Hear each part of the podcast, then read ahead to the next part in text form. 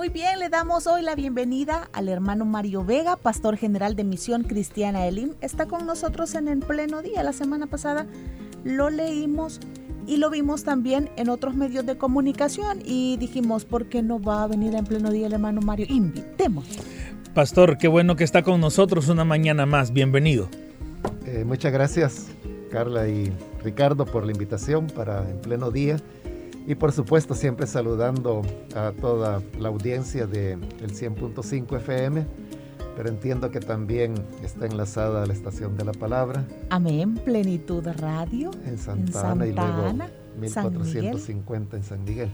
Y las redes sociales. Porque y Radio Gospel también.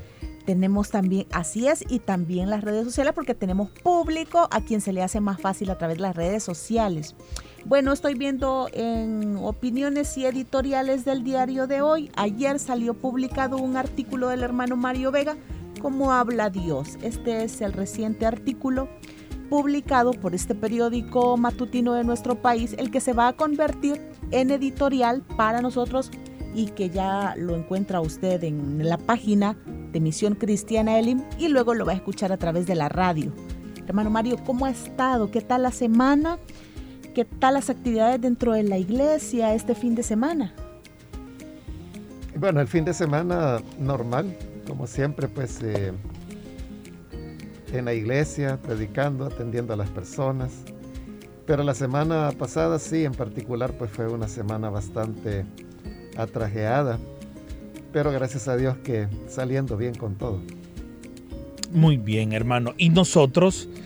Eh, sabiendo que hay temas de país, temas de coyuntura que, lo decíamos desde el inicio de nuestro programa, afectan no solo de manera directa al pueblo evangélico, al pueblo cristiano, sino también a la sociedad en general.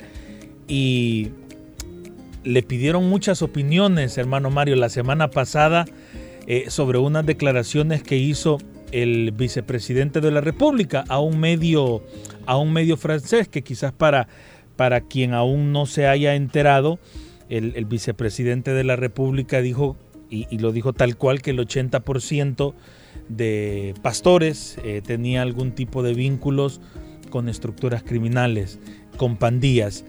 ¿Cuál era la pregunta que más se repitió, hermano Mario, en todas las opiniones que le preguntaron sobre este tema la semana pasada? Bueno, lo que sucede es que cada periodista aborda los temas de una manera particular y llegan a través de diferentes ángulos en que las cosas se pueden eh, enfocar. Pero sí, en algún momento pues había la mención a las declaraciones que el vicepresidente dio al periódico Le Monde de Francia, que es uno o quizá el mejor o el, el periódico de mayor circulación y de mayor reputación que, hay en Francia. Es decir, estamos hablando de uno de los principales periódicos del mundo. Y ahí pues que cobra relevancia las palabras que él haya dicho y por eso fue que en varias oportunidades eh, diversos periodistas eh, llegaron al tema, como digo, desde diferentes ángulos, pero siempre lo que querían saber era eh, que, cuál era mi opinión, qué podía decir yo con relación a esa declaración que el vicepresidente había dado. ¿Y fue un desacierto? Lo que el vicepresidente dijo. Sí. Ah, sin duda, sin duda que sí. En primer lugar, pues como yo le explicaba en un artículo de opinión que fue la semana, no ayer, sino que el, domingo anterior, explicaba yo de que nadie sabe a ciencia cierta cuántos pastores hay en El Salvador, ni siquiera iglesias, ¿verdad? Que es algo mucho más fácil de verificar en el campo. Y eso es porque nunca se ha realizado un censo en el país que trate de determinar eso. En diferentes espacios, en el pasado, cuando yo he estado sobre todo en el tema de, la Alianza Evangélica, recuerdo que era un tema que con alguna frecuencia aparecía porque hay que recordar que, la Alianza Evangélica pues no es una asociación de pastores, sino que es una asociación de organizaciones cristianas, universidades, medios de comunicación, iglesias y también habemos algunos pastores pues que estamos a título personal. Entonces, siendo ese el conglomerado evangélico, eh, habían inquietudes, eh, sobre todo pues del lado de las universidades evangélicas, de querer saber cuántos pastores habían, no por el hecho de, como una curiosidad, ¿verdad? ¿Cuántos somos? ¿Cinco mil o diez mil? No era tanto eso, sino que porque habían gestiones que se estaban haciendo desde la Alianza Evangélica en ese tiempo de buscar eh, ciertas eh, prestaciones, diría, para los pastores. Temas como, por ejemplo, el, seguro social, que eh, muchos de los pastores no están afiliados al sistema de seguridad del Seguro Social, porque las iglesias muchas veces no están constituidas en personas jurídicas y las que las, lo están eh, todavía no han llegado a una formalización de colocar a los pastores dentro de planillas y por lo tanto tener las prestaciones de ley. Entonces hubo gestiones y hubo pláticas que se avanzaron con lo que era en esa época la presidencia del Seguro Social de poder establecer este tipo de beneficios. Pero obviamente para eso lo primero que las entidades preguntaban era eh, de cuántos estamos hablando, es decir, cuánto es, es, la idea para ellos pues poder hacer números, proyecciones y decir si era viable o no realizar determinadas iniciativas.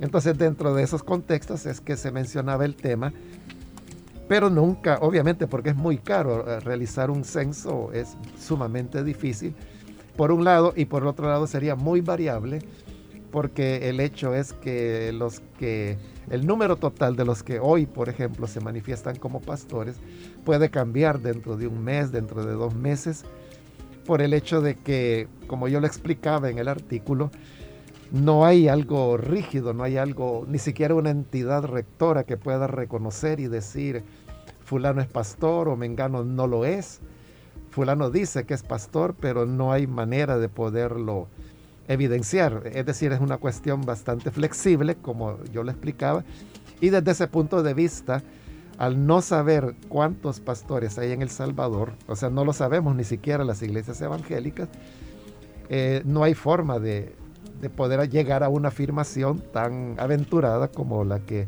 el vicepresidente hizo. O sea, no hay una base objetiva para hacer una afirmación de ese tipo. Hermano Mario, creo que fue a finales de diciembre del año pasado cuando, revisando las noticias, aparece por primera vez su afirmación que en el país hay persecución religiosa. ¿Las declaraciones del vicepresidente fueron, fueron un desliz del momento o es parte de esta persecución religiosa? Eh, cuando yo hablaba de persecución allá en diciembre de 2021, lo hice por el hecho de que, bueno, había y hay todavía, ¿verdad?, un ataque hacia las personas que quieren establecer y afirmar el señorío único del Señor Jesús y que pues no hay nadie que se pueda poner al lado, ¿verdad?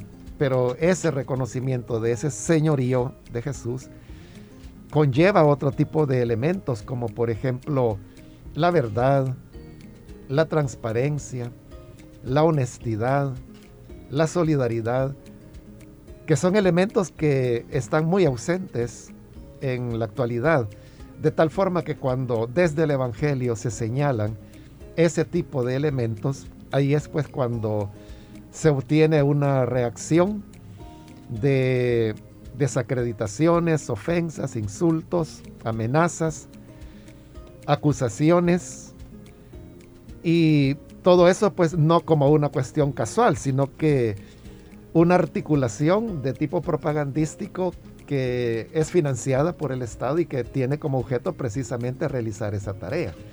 Entonces cuando ya se trata de desvirtuar elementos que se hacen no desde la política, sino que desde el Evangelio, desde esas verdades que he señalado, entonces no estamos ante otra cosa más que persecución religiosa. El problema es de que las personas en su sencillez piensan que persecución religiosa es solamente cuando andan matando a las personas por ser creyentes. Claro que esa es persecución y yo diría es como la expresión extrema de lo que sería una persecución, porque más allá de eso pues ya no puede haber nada peor. Pero el concepto de persecución es mucho más amplio y por eso es que allí por ese tiempo, eh, no sé, tuvo que ser enero o febrero del actual año, eh, yo escribí otro artículo de opinión en donde citaba a un doctor eh, suramericano, donde él, porque él tiene una definición muy bonita acerca de lo que es persecución de la iglesia, entonces yo la tomé, la cité, y bajo este concepto, lo que nosotros estamos viviendo casa cabalmente con lo que es una persecución religiosa, de acuerdo con este académico.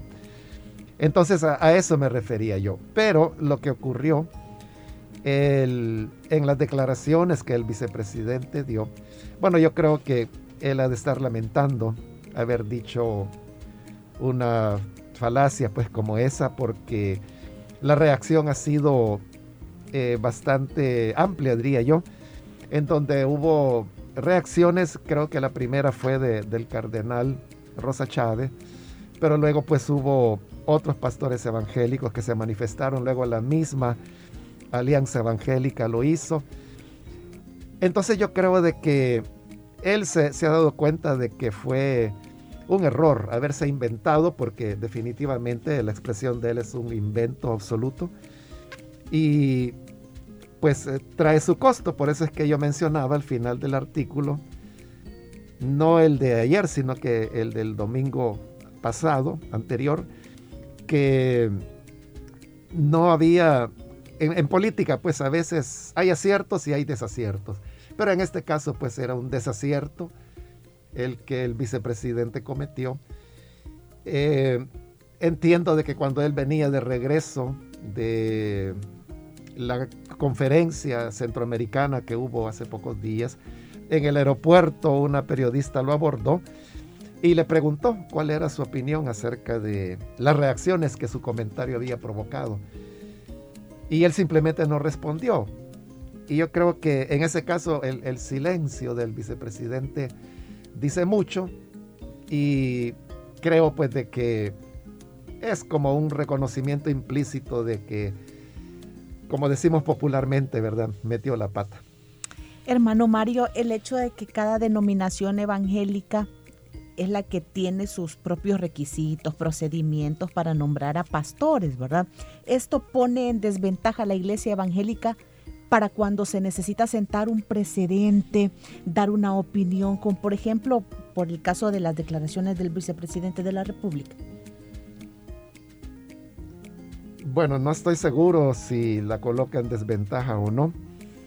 Yo creo que es que yo lo comparo, por ejemplo, con el tema de la Iglesia Católica, donde está muy claramente establecido, en el caso de ellos, pues son los sacerdotes, pero está muy claramente establecido los procedimientos, quién puede ordenar, cómo se reconoce a un sacerdote. Eso está muy normado, pues incluso tienen el derecho canónico que regula varias cosas de la vida de la Iglesia Católica, pero un elemento es ese, el del clero. Pero eh, el que haya ese reconocimiento y todos esos procesos bien normados no ha exceptuado a la Iglesia Católica de problemas, como por ejemplo el tema de la pedrastía, por mencionar pues uno solo, ¿verdad? Y que está muy cercano. Es decir, el que haya procedimientos muy cuidadosos y muy normados no van a resolver problemas que son más que todo de la naturaleza humana. Ahora, aplicando eso a la iglesia evangélica, la iglesia evangélica es más, más flexible, como bien lo decía Carla. Eh, cada denominación tiene su manera de reconocer a, a sus pastores. Hay denominaciones, por ejemplo, que tienen institutos bíblicos. Y las personas que aprueban el pensum de contenidos que esos institutos denominacionales tienen, son reconocidos como pastores y, se gradúan así como pastores, aun cuando no hayan tenido ninguna práctica pastoral en, toda, en todo ese tiempo, ¿verdad? Es decir, de que son pastores en teoría, pero no en la práctica. Por ejemplo, ese, ese es un criterio y está normado dentro de esa denominación. Pero también hay muchas iglesias independientes y muchas personas que eh, tuvieron o tienen algún tipo de liderazgo en algún grupo pequeño y de la noche a la mañana comienzan a autoproclamarse como pastores. Yo me he encontrado a varios hermanos, incluso hermanas, que en diferentes espacios eh, llegan, me saludan y platicando me dicen, mire, yo fui miembro de Iglesia Link, yo fui líder. O una hermana que incluso pues tenía programas de radio, me decía, mire, yo fui lideresa, me dice, en el IN, pero ahora soy pastora de tal iglesia. Entonces, eh, eh, eh, ¿cómo llegaron a ser pastores estos hermanos, estas hermanas? es que es, muy fácil, ¿verdad? Cualquier persona simplemente, como dije, reúne 10, 20 personas y ya puede decir que es pastor. ¿Y quién le dice que no? Incluso pues cuando llega el momento de sacar su documento único de identidad, Basta con su palabra, con que diga soy pastor, para que le pongan en el DUI o pastor evangélico o religioso, que son las opciones que hay para el documento único de identidad. Pero nunca le van a decir, o sea, porque si una persona va y cuando le preguntan, cuando va a sacar su DUI, dice, ¿y usted qué es? Bueno, yo soy licenciado en, ¿en qué? En sociología, lo que sea y si quiere que le pongamos licenciado en sociología, sí, ah, entonces tiene que traer su título, tiene que traer una copia. Entonces, cuando la persona documenta que realmente ha realizado esos estudios universitarios, entonces cuando le pueden poner en el DUI eso. Pero si una persona llega y dice, mire, yo soy pastor, no le piden nada, porque ¿quién documenta que es pastor o no? Entonces basta la palabra para que esa persona diga que es pastor ¿Quién le dice que no? Y el problema es de que uno no sabe nada de la vida de esta persona. Afortunadamente, estos casos, eh, yo diría, me atrevo a decir de que son minoritarios, son casi como excepciones. Los hay, pero no es la norma. O sea, la mayor parte de denominaciones más establecidas, más institucionales en nuestro país, y entre ellas pues se encuentra Misión Cristiana Elim, tenemos más normado el tema de tal forma de que no es tan fácil ni es tan libre así como decir yo soy pastor. La gente por costumbre y por el tema de que en nuestra organización hablamos de pastores de zona, muchas veces los miembros del IM le llaman a hermanos pastores cuando realmente no lo son. Algunos incluso confunden al supervisor y al supervisor le llaman pastor. Pero esas son confusiones de la gente, pero que la misión vaya a reconocer como entidad, como institución, a un hermano como pastor, hay que seguir una serie de procedimientos. Esto cambia de denominación a denominación y eso es lo que hace un poco más difícil y complicado el tema. Dice uno de los comentarios a través de Facebook Live, los pastores son un regalo de Dios para la ciudad. Me gustó mucho la, la frase que utilizó. Hermano Mario, las declaraciones del vicepresidente o declaraciones o afirmaciones que se puedan dar en un futuro puede dividir al cuerpo de Cristo, puede dividir a la iglesia, en el sentido que sabemos que hay sectores de la población que dicen que sí, casi con los ojos cerrados a cualquier decisión del oficialismo. Hay otro sector que algunos temas sí, algunos, algunos otros lo ponen en duda y hay otros pues que no están de acuerdo. Por eso hablo, si temas como las declaraciones del vicepresidente o cualquier otro tema futuro puede causar tanto daño. Yo no creo que pueda dividir a la iglesia. Divide a la población, pero no a la iglesia, porque la iglesia reconoce a sus pastores, saben cuál es su tarea, saben cuál es su trabajo, los conocen muy bien como yo le explicaba en ese artículo, las iglesias evangélicas son comunidades muy estrechas y con un dinamismo muy intenso. Los evangélicos no somos personas que nos congreguemos una vez por semana o una vez cada 15 días, donde llegamos con personas a las cuales pues prácticamente no conocemos. No, la vida de la iglesia evangélica es mucho más estrecha, mucho más intensa, todos nos conocemos, estamos muy cerca los unos de los otros. Nuestra práctica del Evangelio es muy intensa. Y con eso lo que quiero decir pues es de que el evangélico asiste a dos, tres cultos por semana, participa de ayunos, participa de vigilias, participa de actividades, hay congresos de jóvenes, de mujeres, de hombres, de niños, etc. Entonces hay tanto que hacer que lo que es iglesia del Señor conoce muy bien a sus pastores y ahí es donde, repito, creo que pues fue un error político del vicepresidente. Claro, él lo hace desde su perspectiva de, hombre católico, como lo ha sido toda su vida. Entonces, pero la imagen de lo que es la comprensión de, la iglesia evangélica no tiene ninguna comparación. Eh, es un fenómeno totalmente diferente y que los políticos les ha costado mucho poderlo entender. Y por eso tienen que pagar el costo. Pero no, eh, yo no creo que divida la iglesia. A quienes divide es a la población, ¿verdad? La gente que no tiene ni conocimiento de las iglesias, ni conocimiento de los pastores y que se dejan arrastrar por inventos, como fue el caso de esa afirmación. Bueno, hermano Mario, para que a todos nos vaya quedando claro, la iglesia cristiana evangélica, por tener conceptos claros en el perdón, amor, compasión, comprensión, esto no es sinónimo de avalar hechos delictivos. No, de ninguna manera. Explíquenos eso, por favor, porque a veces, o sea, nosotros como población podemos decir quizá, se está haciendo un buen trabajo para detener la delincuencia, pero hay ONGs y, hay iglesias que están defendiendo a delincuentes. Explíquenos bien, por favor, para, para que nos quede claro. Lo que ocurre es de que la violencia, que en el caso del Salvador se manifiesta a través de las pandillas principalmente, es el resultado de causas muy enraizadas dentro de la sociedad y dentro de la economía.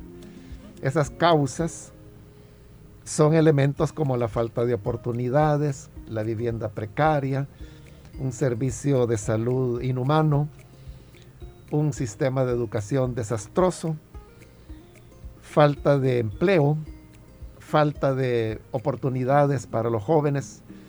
Esas son las condiciones de infraestructura, estructurales diría, básicas, pero se combina con lo que se llaman los factores de riesgo. Si solamente fueran los elementos estructurales, entonces sería prácticamente decir, los que viven en pobreza se vuelven violentos. Pero no es eso lo que estoy diciendo. Lo que estoy diciendo es de que esos factores estructurales se combinan con factores de riesgo. Los factores de riesgo son variados también. Entre ellos están la violencia intrafamiliar, el abuso, que puede ser verbal, físico, sexual, contra niños y niñas, la alta circulación de armas, el fácil acceso a alcohol y drogas, las condiciones de hacinamiento, en que se vive dentro de las comunidades, las formas culturales de agresividad y de venganza que han sido predominantes en nuestro país. Y a estos factores de riesgo se le suma todavía otro elemento más, que es lo que se llaman los vectores, los vectores de propagación de la violencia. En el caso de El Salvador fundamentalmente son dos, las pandillas mismas y el sistema de centros penales. Entonces, el conjunto de todos estos elementos es lo que produce el surgimiento de la violencia. Y por eso yo creo que es bien importante, porque las personas no ponen atención a lo que uno dice. Entonces ya viene la gente y dice, no, mire, yo me crié en pobreza, pero yo fui trabajador, yo fui honrado, yo nunca he robado. Es que nadie está diciendo lo contrario es la persona la que no está poniendo atención porque, como dije, no es la pobreza la que genera la violencia. La pobreza es un detonante, pero tienen que estar presentes factores de riesgo, deben estar presentes vectores. Entonces la persona que dice, mire, yo fui pobre pero honrado, entonces significa que fue pobre, pero no se combinaron en el caso de esa persona factores de riesgo, y tampoco tuvo quizás cercanía o contacto con los vectores. Obviamente fue honrado porque no se dieron los otros elementos. Pero cuando se produce la combinación de los tres elementos, los factores estructurales, los factores de riesgo y los vectores, entonces cuando eclosiona la violencia. Y eso ocurre a diario en nuestro país. Por eso es de que hay miles de jóvenes, niños y niñas haciendo fila para integrar a las pandillas. Aún pues con este estado de excepción todavía uno ve jovencitos, niños, niñas interesados en entrar en las pandillas, aún en las actuales condiciones. ¿Por qué? Porque no ven, porque son tontos, porque no entienden. No, no es eso. Es lo que estoy diciendo, las causas que provocan la violencia. Y como lo he dicho en otras ocasiones, y vuelvo a repetirlo, no se está haciendo nada en El Salvador por resolver esos elementos. No se está haciendo nada por ejemplo, para resolver el problema de vivienda precaria, no se está haciendo nada por mejorar el sistema de salud, no se está haciendo nada por mejorar el sistema educativo y tampoco se está haciendo nada por mitigar los factores de riesgo. No se está haciendo nada para limitar la cantidad de armas que tan libremente circulan en nuestro país. Ni se está haciendo nada por ponerle un alto a las drogas, al alcohol, a la violencia intrafamiliar. Entonces, y al contrario, lo que se está haciendo es que se está fortaleciendo vectores. Porque dije que uno de los vectores son el sistema de, centros penales. Y hoy es cuando, bueno, El Salvador ya era el país en Latinoamérica que tenía el primer lugar en porcentaje o tasa de población reclusa. Se veía bien difícil ganarle a los Estados Unidos, que tradicionalmente ha sido el país del mundo que ha ocupado el primer lugar, pero hoy El Salvador se le dio una arrastrada a los Estados Unidos. El Salvador tiene esa dudosa honra de, de ser el primer lugar en el mundo con la más alta tasa de población reclusa en el planeta. Entonces, ¿qué está haciendo eso? Está fortaleciendo uno de los vectores, que es el sistema penal. ¿Qué quiero decir con esto? De que no hay que llevar a la gente presa. No, no estoy diciendo eso toda persona que comete delito tiene que ser, en primer lugar, investigada. Sobre la base de la investigación, decretar una medida de detención provisional. Y luego ya viene el debido proceso, a través del cual se individualiza, es decir, se relaciona a esa persona con un delito o varios delitos cometidos. Y si hay las suficientes pruebas para eso, entonces ya pasa a la etapa de instrucción, como se llama, y luego viene ya el momento de la sentencia. Y cuando la persona es sentenciada debe ir a un centro penal. Los centros penales, de acuerdo a la constitución, son espacios de integración social, de rehabilitación del delincuente. Pero en El Salvador todo el mundo lo sabe y toda la gente lo dice, no, si las cárceles son universidades del crimen. Ahí el que era ladrón va a sacar maestrías en asesinato y esa es la realidad. Entonces significa que el Estado no está cumpliendo su deber constitucional de rehabilitar a los reclusos. Y es a ese sistema penal donde hoy se han añadido, según dice el gobierno, que uno nunca sabe si es verdad o es mentira lo que dicen, pero ellos dicen que son 50 mil personas. Entonces es como que a la Universidad del Crimen le han dado una promoción masiva, o sea, un ingreso masivo de 50 mil nuevos alumnos que ya sabemos que es lo que van a ir a aprender ahí. Entonces, sobre la base de todo esto que estoy exponiendo, es que digo que no se está haciendo nada por resolver las raíces, las causas de la violencia. ¿El régimen de excepción, hermano Mario, ha interrumpido o estorbado el papel que algunas iglesias o organizaciones con principios cristianos eh, han hecho durante muchos años para eh, cambiar un poco estas condiciones estructurales, para disminuir los factores de riesgo y esta explicación que usted nos daba? Sí, sí, han, han interrumpido. Hace un par de semanas platicando con un hermano que trabaja en una organización cristiana de desarrollo enfocada en la infancia, en la niñez, él me decía que, de sus programas que tienen en todo el país, hay 82 niños que están capturados, son menores de edad y son niños y niñas que están dentro de los programas de estas instituciones cristianas. Y me decía 28 padres de familia de los niños y niñas que están bajo, digamos, estos proyectos de desarrollo de inspiración cristiana. ese es un ejemplo, por ejemplo, que, pongo de cómo en el caso de, una sola organización eh, me reportaban. Pero luego uno puede hablar de todo lo que ha ocurrido, por ejemplo, dentro de, la iglesia, en las iglesias Elim, donde diáconos, diaconisas, supervisores, supervisoras, anfitriones han sido detenidos y seguirán detenidos probablemente por seis meses, probablemente por un año, o sea, uno no lo sabe porque está pues al antojo de las personas y, no de la justicia. Entonces, eh, sí se constituye en un problema para continuar con el trabajo de prevención de la violencia que nadie quiere hacer. Hermano Mario, en 42 años que usted lleva en el ministerio del pastorado, siempre han habido señalamientos, que usted tenga el registro en su memoria o alguna base, siempre han habido señalamientos contra el trabajo de la iglesia evangélica, así como estos.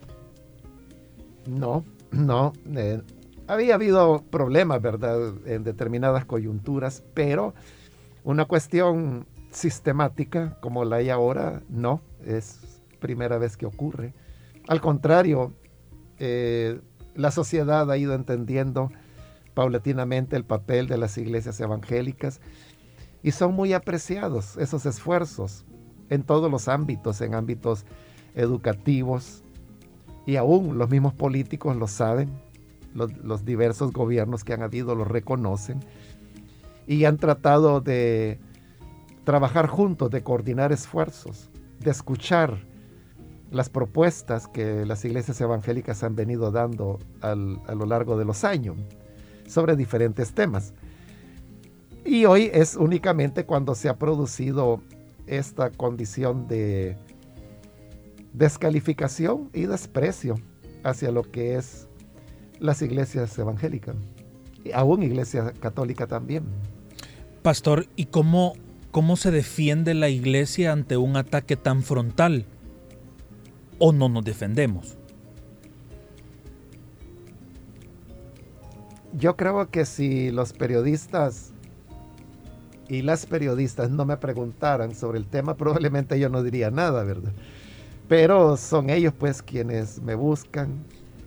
Eh, recuerdo que en este caso todo comenzó con una periodista de un periódico impreso que, me buscó y muy abierta que yo le dijera eh, eh, en qué momento podía atenderla y yo le decía que estoy un poco complicado, pero normalmente lo que hago es que muy temprano, como a esta hora, pues empiezo a tener esas reuniones. Entonces yo le dije, mire, si usted puede, a esta hora sí, me dijo, donde diga y cuando diga y a la hora que sea. Bueno, muy abierta ella. Entonces ella fue la primera que me comenzó a preguntar acerca del tema, ¿verdad? Y luego pues ya se vinieron dando los otros medios y ya como resultado de todas esas preguntas que me habían hecho fue que yo escribí el artículo tratando de poner un contexto, no tanto aclarar las desafortunadas afirmaciones que el vicepresidente había dado, sino que poner en contexto cómo es ese tema de los pastores evangélicos. Pero digo, no es un afán de, defenderse, sino que quizás de, aclarar, porque la gente misma quiere saber. Las personas quieren escuchar. Entonces es así como las cosas se dan. Hermano Mario, en esto siempre volviendo a, a, hablar de lo que el Evangelio defiende, ¿verdad? Lo que nos enseña del amor, perdón, compasión, comprensión. Eh, ¿Terminó usted la respuesta cuando le hice esa pregunta o había algo más que usted quería abonar? Porque no significa que porque hablamos de amor, perdón, es que estamos a favor de la delincuencia, ¿verdad? Eh, no, no significa eso. Exacto. Entonces, ¿quedó usted ahí claro con la, con la respuesta que dio o quisiera abonar algo? Porque quería preguntarle ahora en el sentido de que amor, perdón, también para aquellos que señalan a la iglesia, como en este caso. Sí, por supuesto. Eh, no tenemos, ¿qué diría? Rechazo hacia nadie, ¿verdad? Aunque hablen en mal, aunque digan cosas que no son ciertas, aunque ofendan algunas veces, y ahí no, estoy hablando del vicepresidente, ¿verdad? Porque él no, no ha... Él creo yo pues que hizo una afirmación de carácter propagandístico y tratando de justificar el tema que es que realmente a él no le estaban preguntando sobre las iglesias. Si uno lee la entrevista que dio al periódico Le Monde, eh, la periodista de lo que le estaba preguntando era precisamente sobre el tema del régimen de excepción. Entonces dentro de ese contexto fue que salió el tema de, de las iglesias y es ahí donde... Es que lo que ocurre es que la periodista eh, le dijo, de estas personas que están detenidas, hay muchos inocentes. Entonces el vicepresidente respondió, ¿quién dice que son inocentes? ¿Lo dicen ellos mismos? ¿Lo dicen sus familias? ¿O lo dicen los pastores? Fue en ese contexto que mencionó los pastores y luego dijo ya la, la afirmación de que era el 80%. Pero claro, eso es simplemente un discurso electoral tratando de justificar lo que es injustificable. ¿Y qué es lo que es injustificable? Es el tema de las detenciones arbitrarias. Y ahí pues estoy redondeando el tema anterior, ¿verdad? De que eh, no es que uno esté en contra de la persecución del delito. Al contrario, y, y, eso yo lo he explicado por décadas, por décadas. He explicado que hablar de la prevención de violencia no significa decir de que no se debe perseguir al delito o que no debe haber represión, aunque a mí la palabra represión no me gusta, prefiero hablar de persecución del delito. Al contrario, la persecución del delito es uno de los componentes de la prevención de la violencia. Entonces la gente, otra vez, ¿verdad? En su simplicidad, ha llegado afirmaciones como decir, ah, entonces cuando hablan de prevención es porque no quieren que capturen a los que han cometido delitos, que los lleven presos. O sea, no, no, nadie ha dicho eso. Es que eso es simplificar hasta el absurdo las cosas. No es eso lo que se está diciendo. Lo que se propone la prevención de la violencia es desmontar las causas que provocan la violencia, que son las que expliqué anteriormente. Y eso incluye la persecución del delito. El problema es de que aquí no se está persiguiendo al delito, sino que lo que se está persiguiendo es la apariencia. Se está persiguiendo la juventud y se está persiguiendo la pobreza, porque esos son los criterios sobre los cuales se llevan a las personas. Yo no tengo duda que si fuera cierto que son 50 mil los detenidos, como dice la propaganda, no tengo duda de que ahí hay miles de miembros de pandillas, cabecillas, hay colaboradores, hay simpatizantes. Pero también no tengo ninguna duda de que hay miles de personas inocentes que no tienen nada que ver con el tema y es sobre ese punto donde la iglesia adversa, precisamente porque es algo injusto, no es correcto, es un irrespeto a la persona humana, a sus derechos. E, eso es lo que se defiende a las personas honradas que injustamente están detenidas. No se está defendiendo al que ha matado, al que ha extorsionado. No es eso. La propaganda y, el sistema eh, propagandístico millonario del gobierno es el que dice eso. Pero los que hablamos no es eso lo que estamos diciendo y basta con poner un poquito de atención y entender las cosas dentro del contexto en que se están diciendo para saber que ese es un absoluto engaño. ¿Qué consecuencias traerá a la sociedad estas injusticias que usted nos acaba de mencionar? El problema principal es de que se ha perdido el Estado de Derecho. Eh, hoy no importa si la persona es culpable o no, simplemente se inventa algo para poder culpabilizar. Se puede detener a cualquiera y ya detenido se le inventa lo que sea. Se puede inventar que es terrorista, se puede inventar que vende drogas, se puede inventar que cobra la extorsión, o sea, lo que sea. Y bajo ese mecanismo, cualquier persona puede ir a parar a la cárcel sin deber absolutamente nada. Pero un día esas personas van a salir. Y uno debe preguntarse cuando salgan cómo van a salir con respecto a la sociedad, con respecto al sistema, cómo van a salir. Van a salir con deseos de progresar, con deseos de seguir estudiando, con deseos de trabajar. Algunos sí, ¿verdad? Pero otros probablemente ahí donde van a desarrollar resentimientos y si a eso se le añade de que tuvieron infancias difíciles y ahí es donde vuelven a entrar el tema de los factores de riesgo. Entonces eso ya es el acabose para tener más criminalidad dentro del país. Es un riesgo, es un peligro. Bueno, vamos en esta entrevista también tratando de ir respondiendo a las preguntas que están haciendo algunos de nuestros oyentes.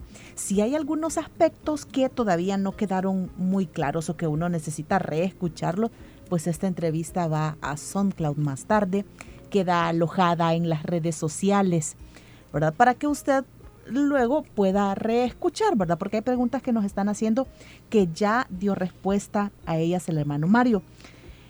Hermano, eh, ¿Por qué fue necesario, a su juicio, el dar una respuesta a las declaraciones del vicepresidente de la República? ¿Por qué fue necesario, si aquello no, no es verdad, si fue un desacierto, por qué era necesario opinar al respecto? Porque es peligroso para los pastores y para las iglesias. Porque si se dice que el 80% de los pastores son miembros de estructuras criminales. Eh, bueno, hay gente sensata, ¿verdad?, que oye eso y dice, bueno, qué disparate el que dijo el vicepresidente. Pero no toda la gente sensata. Hay fanáticos, hay personas que tienen perturbaciones mentales, hay personas que son muy agresivas, hay personas que tienen un coeficiente intelectual muy escaso. Entonces, estas personas se convierten en un peligro porque entonces todos los pastores se convierten en blanco y a este, esta persona perturbada no le va a importar si es del 20% inocente o del, o del 80% culpable, como inventó el vicepresidente, ¿verdad? Simplemente puede actuar de manera agresiva, violenta, y es expuesta la integridad, la vida del ministro o de su familia. Entonces, por eso es importante, porque una afirmación de ese tipo tan aventurada puede causar a futuro repercusiones muy negativas. Y estas sus posturas, hermano Mario, son posturas políticas. Y si fuese así, está bien. Hay que hacer una diferencia entre lo que es política y lo que es política partidaria. La política partidaria es aquel proselitismo que se hace a favor de determinado partido político o candidato como las personas pues que han estado escuchando sabrán, yo no he hecho nada de política partidaria. Aunque sí se le menciona, ¿verdad, hermano, que usted pertenece a este partido o al otro partido? Es que esa es la, por eso se llama partidaria, ¿verdad? Porque no es una política que ve la totalidad, sino que ve una parte. Porque un partido político solo representa los intereses de una parte, por eso se llaman partidos políticos, porque son partidarios. Es solo un segmento de la población que se siente identificada con ese partido político. Pero está la otra política, que en su raíz etimológica viene del griego, que es la palabra polis, que se traduce ciudad. Entonces la política es la vida de la polis, la vida de la sociedad en total. Entonces es bien diferente, ¿verdad? Porque la, política entonces ve la totalidad. La política partidaria ve solo un sector, solo un partido político. Entonces yo no estoy hablando de política partidaria, como bien se entenderá, sino que yo estoy hablando para toda la sociedad, para toda la comunidad. Entonces estoy hablando de los problemas, por ejemplo, que producen la violencia, estoy tratando de explicarlo. Y esa es una visión no partidaria, sino que es una visión de la sociedad, de la economía, de la sociología, de la antropología, que son elementos que se combinan para poder explicar estas cosas. Entonces, esa es una visión política, pero no partidaria. Ahora, que si está bien que la iglesia hable de política, es que la iglesia lo hizo todo el tiempo. Todo el tiempo. El mismo Señor Jesús jugó un rol político. Hay que recordar que el Señor Jesús fue crucificado como un adversario político. Por eso lo, lo crucificaron. Y hay que recordar también que eran solo los adversarios políticos los que eran crucificados. Era una pena de muerte tan cruel que se reservaba para ese tipo de delitos. El mismo caso de Pablo, que yo le he explicado muchas veces también en predicaciones, en los artículos de opinión, de cómo Pablo sentaba una postura frente a la maquinaria publicitaria del imperio romano de su época. El famoso pasaje al cual hago alusión con frecuencia en Primera de Corintios, capítulo 6, cuando Pablo dice que aunque haya otros que dicen ser dioses, dicen ser señores, para nosotros solamente hay un Dios, el Padre, y un solo Señor, el Señor Jesucristo. Entonces esa era una expresión que nosotros la hemos hecho religiosa y la hemos espiritualizado, pero en la época de Pablo era una, un rompimiento a el estatus político que la maquinaria publicitaria del imperio mantenía. Por eso es que Pablo terminó siendo ejecutado. A Pablo no lo mataron los judíos, ni a Pedro, ni a Juan, ni a ninguno de los apóstoles, con excepción de Santiago. Bueno, que incluso él, incluso Santiago, que fue martirizado en Jerusalén, quien lo mató fue Herodes y lo hizo por razones políticas, no por razones religiosas. Lo hizo para ganar el favor de la gente. Pero los demás apóstoles ya murieron fuera de Jerusalén y fueron muertos todos por el imperio romano y el imperio romano no los mató por predicar a Jesús, no los mató porque no guardaban la ley, eso les valía un pepino a los romanos. Lo que les preocupaba era que eran un problema para el discurso político que tenían. Entonces, pues, a eso me refiero cuando digo que la iglesia fue política siempre y no puede ser de otra manera porque la iglesia ocupa un espacio en la sociedad si nos preguntamos, ¿la iglesia tiene que decir algo sobre la familia? Y si la respuesta es sí, ahí ya se está hablando de política. Porque la familia es la base de la sociedad. Y consecuentemente todo lo que se diga sobre la, la, familia es eminentemente político. Por supuesto, no tiene nada que ver con política partidaria, pero sí tiene que ver con la política.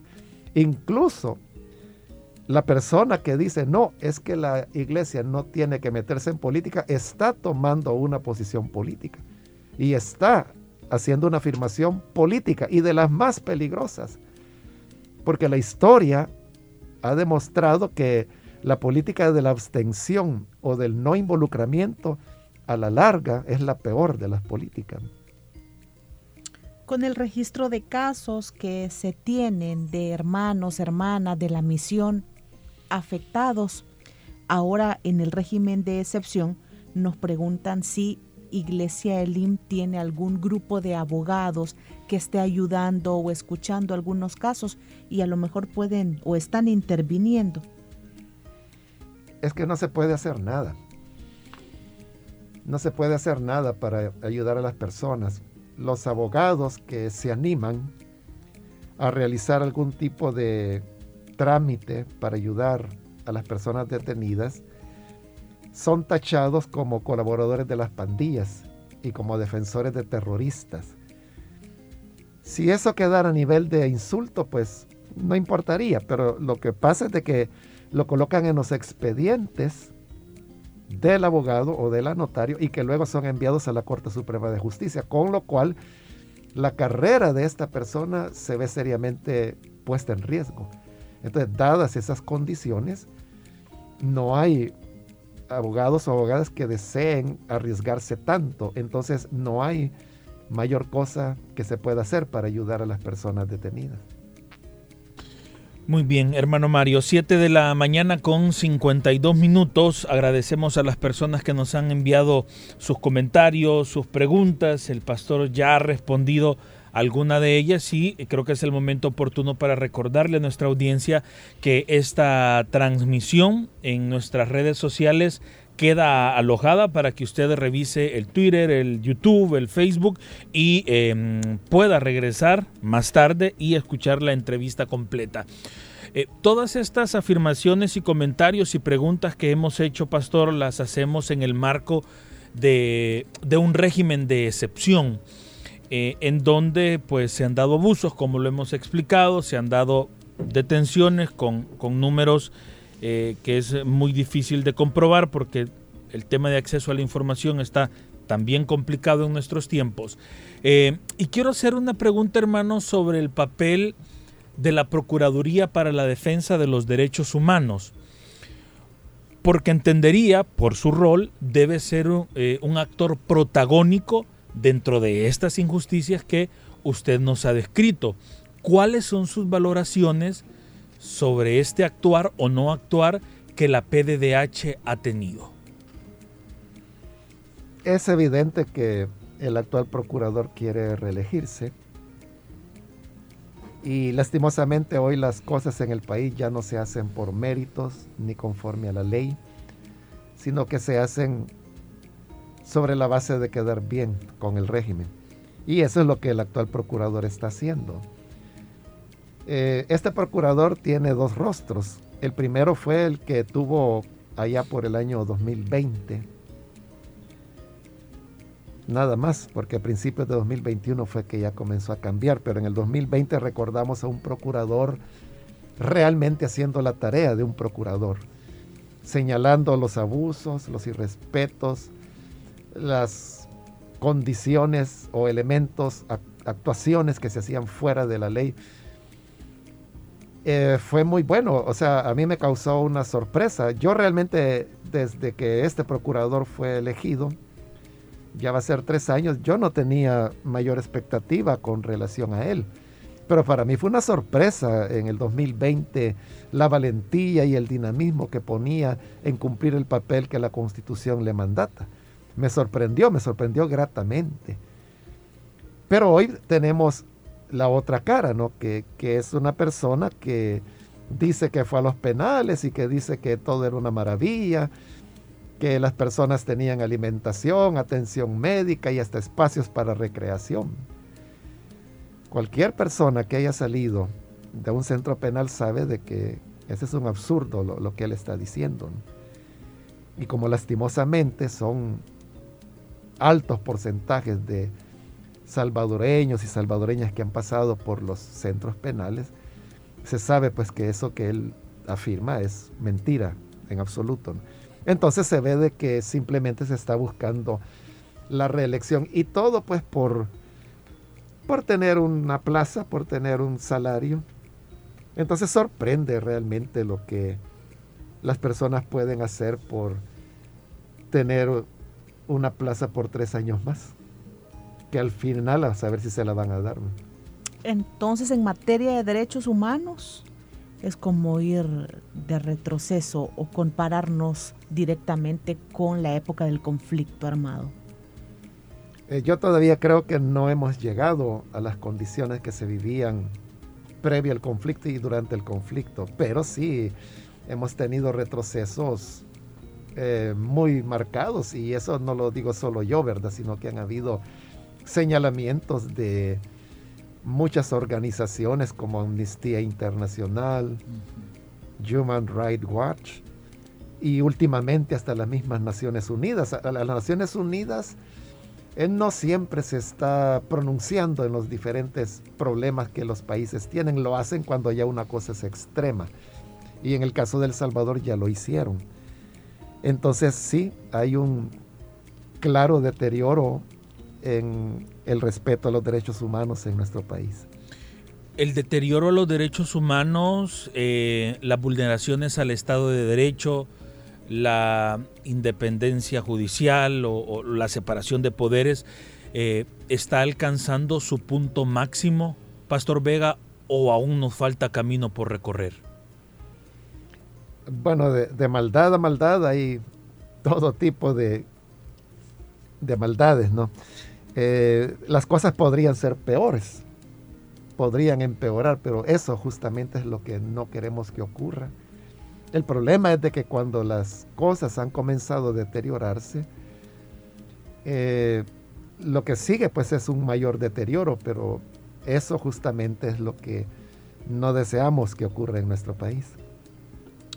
Bueno, vamos con otra de las preguntas que nos hacen. Pastor, em, ¿ha conocido usted de otros pastores sentando una postura luego de las declaraciones del vicepresidente de la República? Sí, sí, eh, varios pastores he escuchado. Aparte pues de que la, Alianza Evangélica también publicó su declaración que, no apareció pues en los grandes medios, pero sí a través de las redes. Se hizo circular y fue retomado por algunos periódicos que reprodujeron su texto. Entonces sí hay diversas expresiones que han tratado de aclarar o posicionarse frente a lo que el vicepresidente afirmó. Los ataques, hermano Mario, han pasado, han pasado de lo virtual a lo real o, cómo están desarrollándose los ataques en estos planos. Bueno, yo sé eh, de pastores, tanto de ELIN como de otras denominaciones, que, por ejemplo, han sido detenidos. Eh, algunos de ellos han sido apresados. Por lo menos hay un caso de un pastor totalmente inocente que falleció dentro de eh, el centro penal donde lo habían llevado. Sé de otros pastores que han sufrido acosos incluso dentro de sus iglesias, que han llegado para pedirles que se quiten la ropa, para saber pues si tienen tatuajes. Eh, todo este tipo de cosas se han dado. Eh, no he escuchado yo hasta hoy, no he escuchado de, agresión física contra algún pastor en particular, pero sí los elementos que mencioné. Hermano Mario, siempre en atención a nuestros oyentes. Bueno, hay alguien que nos pregunta por el caso de, de Nicaragua, en el sentido de que, porque allá allá las, las cuestiones están siendo, los señalamientos están siendo para la Iglesia Católica y no para la Iglesia Evangélica. Ese es uno. Y otro, en Bolivia está sucediendo algo muy triste. Hoy se comienza a debatir la ley para la protección doméstica en el Senado del Estado.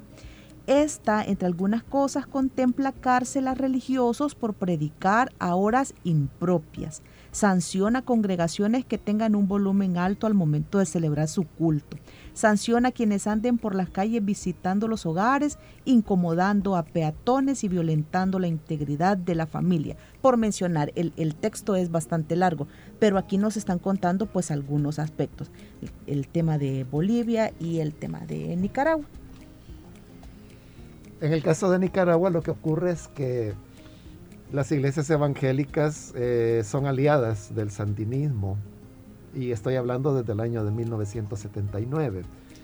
Y es una alianza que se ha mantenido en el tiempo, no se ha roto, incluso en las actuales condiciones. Esa es la razón por la cual, al menos mayoritariamente, las iglesias evangélicas no están siendo tocadas en Nicaragua. Con relación a lo que menciona la persona de esta propuesta que va al Senado boliviano, eh, yo no lo conocía, es primera vez que lo escucho. Eh, pero si así fuera, eh, yo creo que no creo de que eso vaya a, a, pasar adelante, ¿no? Porque le va a provocar igual, ¿verdad? Las iglesias populares. En Bolivia no hay tanto evangelio como lo hay en El Salvador, pero sí ya es un sector representativo. Entonces yo creo que políticamente no les va a convenir a tomar una medida de ese tipo. Hay cosas de que yo creo que no se necesita una ley para hacerlas. Simplemente basta un poquito de educación, de sensatez. como por ejemplo eso de usar excesivo volumen. Eh, es algo pues que la iglesia no tiene necesidad de hacerlo, es una cuestión básica de respeto.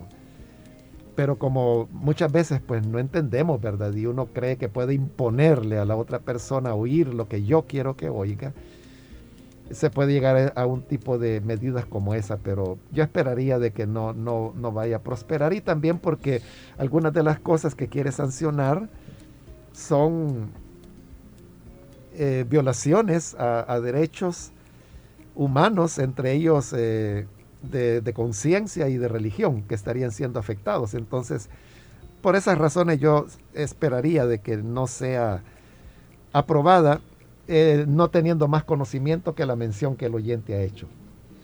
Nos hacen una pregunta a través de la transmisión en Facebook Live de Misión Cristiana Elim. Una pregunta para el hermano Vega. ¿Cómo maneja usted estas amenazas, estas acusaciones sin fundamento, estas difamaciones? Porque, así como lo usted lo maneja, los creyentes del Señor deberían de defenderse y cuál debe ser esa defensa de un creyente ante tales situaciones sociales. Eh, realmente yo amenazas no he recibido, eh, digamos, ya por una vía telefónica o personal, nunca me ha ocurrido. Sobre las desacreditaciones, bueno, en primer lugar no me entero porque como he explicado en otras ocasiones, yo no soy un fan de las redes sociales y no sé, eh, yo me entero por rebote porque a veces algún hermano o hermana me dice, mire lo que están haciendo. A veces hay hermanos que hasta me envían enlace, ¿verdad? Y yo les digo, ¿y, para qué me lo envías si yo no tengo interés en, saber, ¿verdad? ¿Qué es lo que pueda estar diciendo el fulano o la mengana? Entonces, primero eso, ¿verdad? Que no me entero y luego al, enterarme, así por terceras personas, como lo he explicado, eh, simplemente mi confianza es de que la gente me conoce es decir, yo no, no soy pastor de ayer, ni de hace tres años, ni de hace cinco. Entonces la gente me conoce y las personas saben, ¿verdad? Si yo he sido corrupto, si he recibido dinero de alguien, si he pertenecido a partidos políticos. O sea, la gente lo sabe y eso a mí me basta y por esa razón pues estoy eh, muy tranquilo. Bien, ya pasamos cuatro minutos de las ocho de la mañana. Solo quiero hacerle una pregunta, no sé si va a ser la de cierre, Ricardo. Hay más, hay más. Ah, bueno, entonces, pero esta por el artículo de opinión de esta semana. ¿Cómo habla Dios? empieza usted escribiendo, Dios es un comunicador. Dios, más adelante dice, habla por medio de las circunstancias. ¿Qué nos estará diciendo Dios en esta coyuntura de país? ¿Qué nos estará diciendo Dios a, nosotros, a quienes estamos interesados pues en prestarle atención a lo que el Padre quiere decirnos. Yo creo que es un llamado de atención para la iglesia. Es el momento en que aquí se demuestra si la iglesia realmente cree lo que predica o no lo cree o no lo vive. Eh, creo que estamos en una condición de idolatría eh, muy arraigada, muy fuerte y aquí lo que se está eh, jugando es la fidelidad. ¿A quién somos fieles? Si vamos a ser fieles al Señor, a su señorío, a sus enseñanzas, a sus verdades, o si vamos a abrazar el discurso de la mentira, el discurso del odio, el discurso del irrespeto. Para mí, la iglesia está a prueba. Creo que muchos no están pasando la prueba, pero que Dios nos ayude para ser fieles en medio de las actuales circunstancias. Muy bien, por acá hay otra pregunta muy interesante, poco profunda también. hermano Mario, y en el fue, fue un comentario cuando usted hablaba de el tema de la política y de la política partidaria. Entonces, hermano Mario, ¿y si podemos tener ideologías? Sí, por supuesto, los cristianos no dejan de ser ciudadanos. Y un ciudadano eh, puede abrazar formas de entender la realidad. Es que lo que ocurre es que nosotros hemos hecho de la palabra ideología casi un delito, como que si fuera malo tener ideología. Y ideología no es nada más, o sea, la misma palabra lo dice, es un conjunto de ideas que una persona tiene. obviamente hay ideologías que contradicen elementos del Evangelio básicas, pero ese tipo de ideologías pues ni siquiera se discute por el hecho pues de, de tener esa contradicción, pero luego hay propuestas económicas, propuestas sociológicas, propuestas políticas para resolver los diferentes problemas que son conjuntos de ideas y desde ese punto de vista son ideologías. Entonces el creyente como ciudadano que es tiene pleno derecho a abrazar las ideas que le parezcan más acertadas para las soluciones de los problemas nacionales. Muy bien. 8 de la mañana con 7 minutos. Les agradecemos a cada uno de ustedes por habernos acompañado, por estar pendiente de esta entrevista. Y como repetimos, o sea, si de repente algo no nos quedó tan claro, podemos ir otra vez y escucharla en SoundCloud, en las diferentes redes sociales de CCR TV. Ahí está, la fanpage de En Pleno Día queda alojada esta entrevista para prestarle atención, para volver a escucharlo.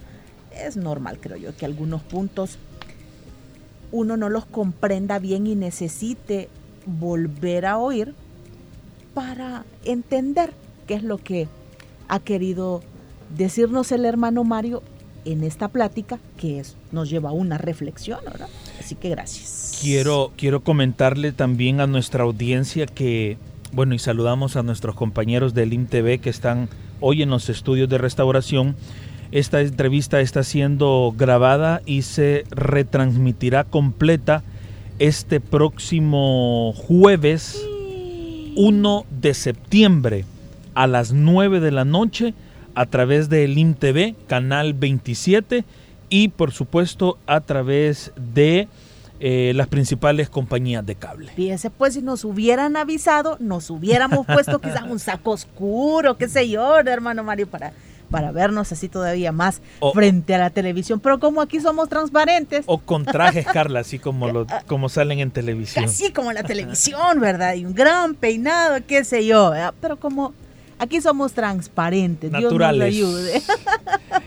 gracias, hermano Mario, por haber estado Muchas gracias hoy con nosotros. por la invitación y gracias a todas las personas que nos dieron este tiempo para escuchar. ¿Cómo se ve esta semana? ¿Viene también ocupada esta semana, fin de semana?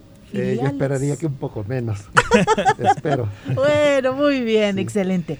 Gracias. Será hasta mañana, 6 a.m. en punto, si Dios así lo permite. Continúe con la programación de Radio Restauración.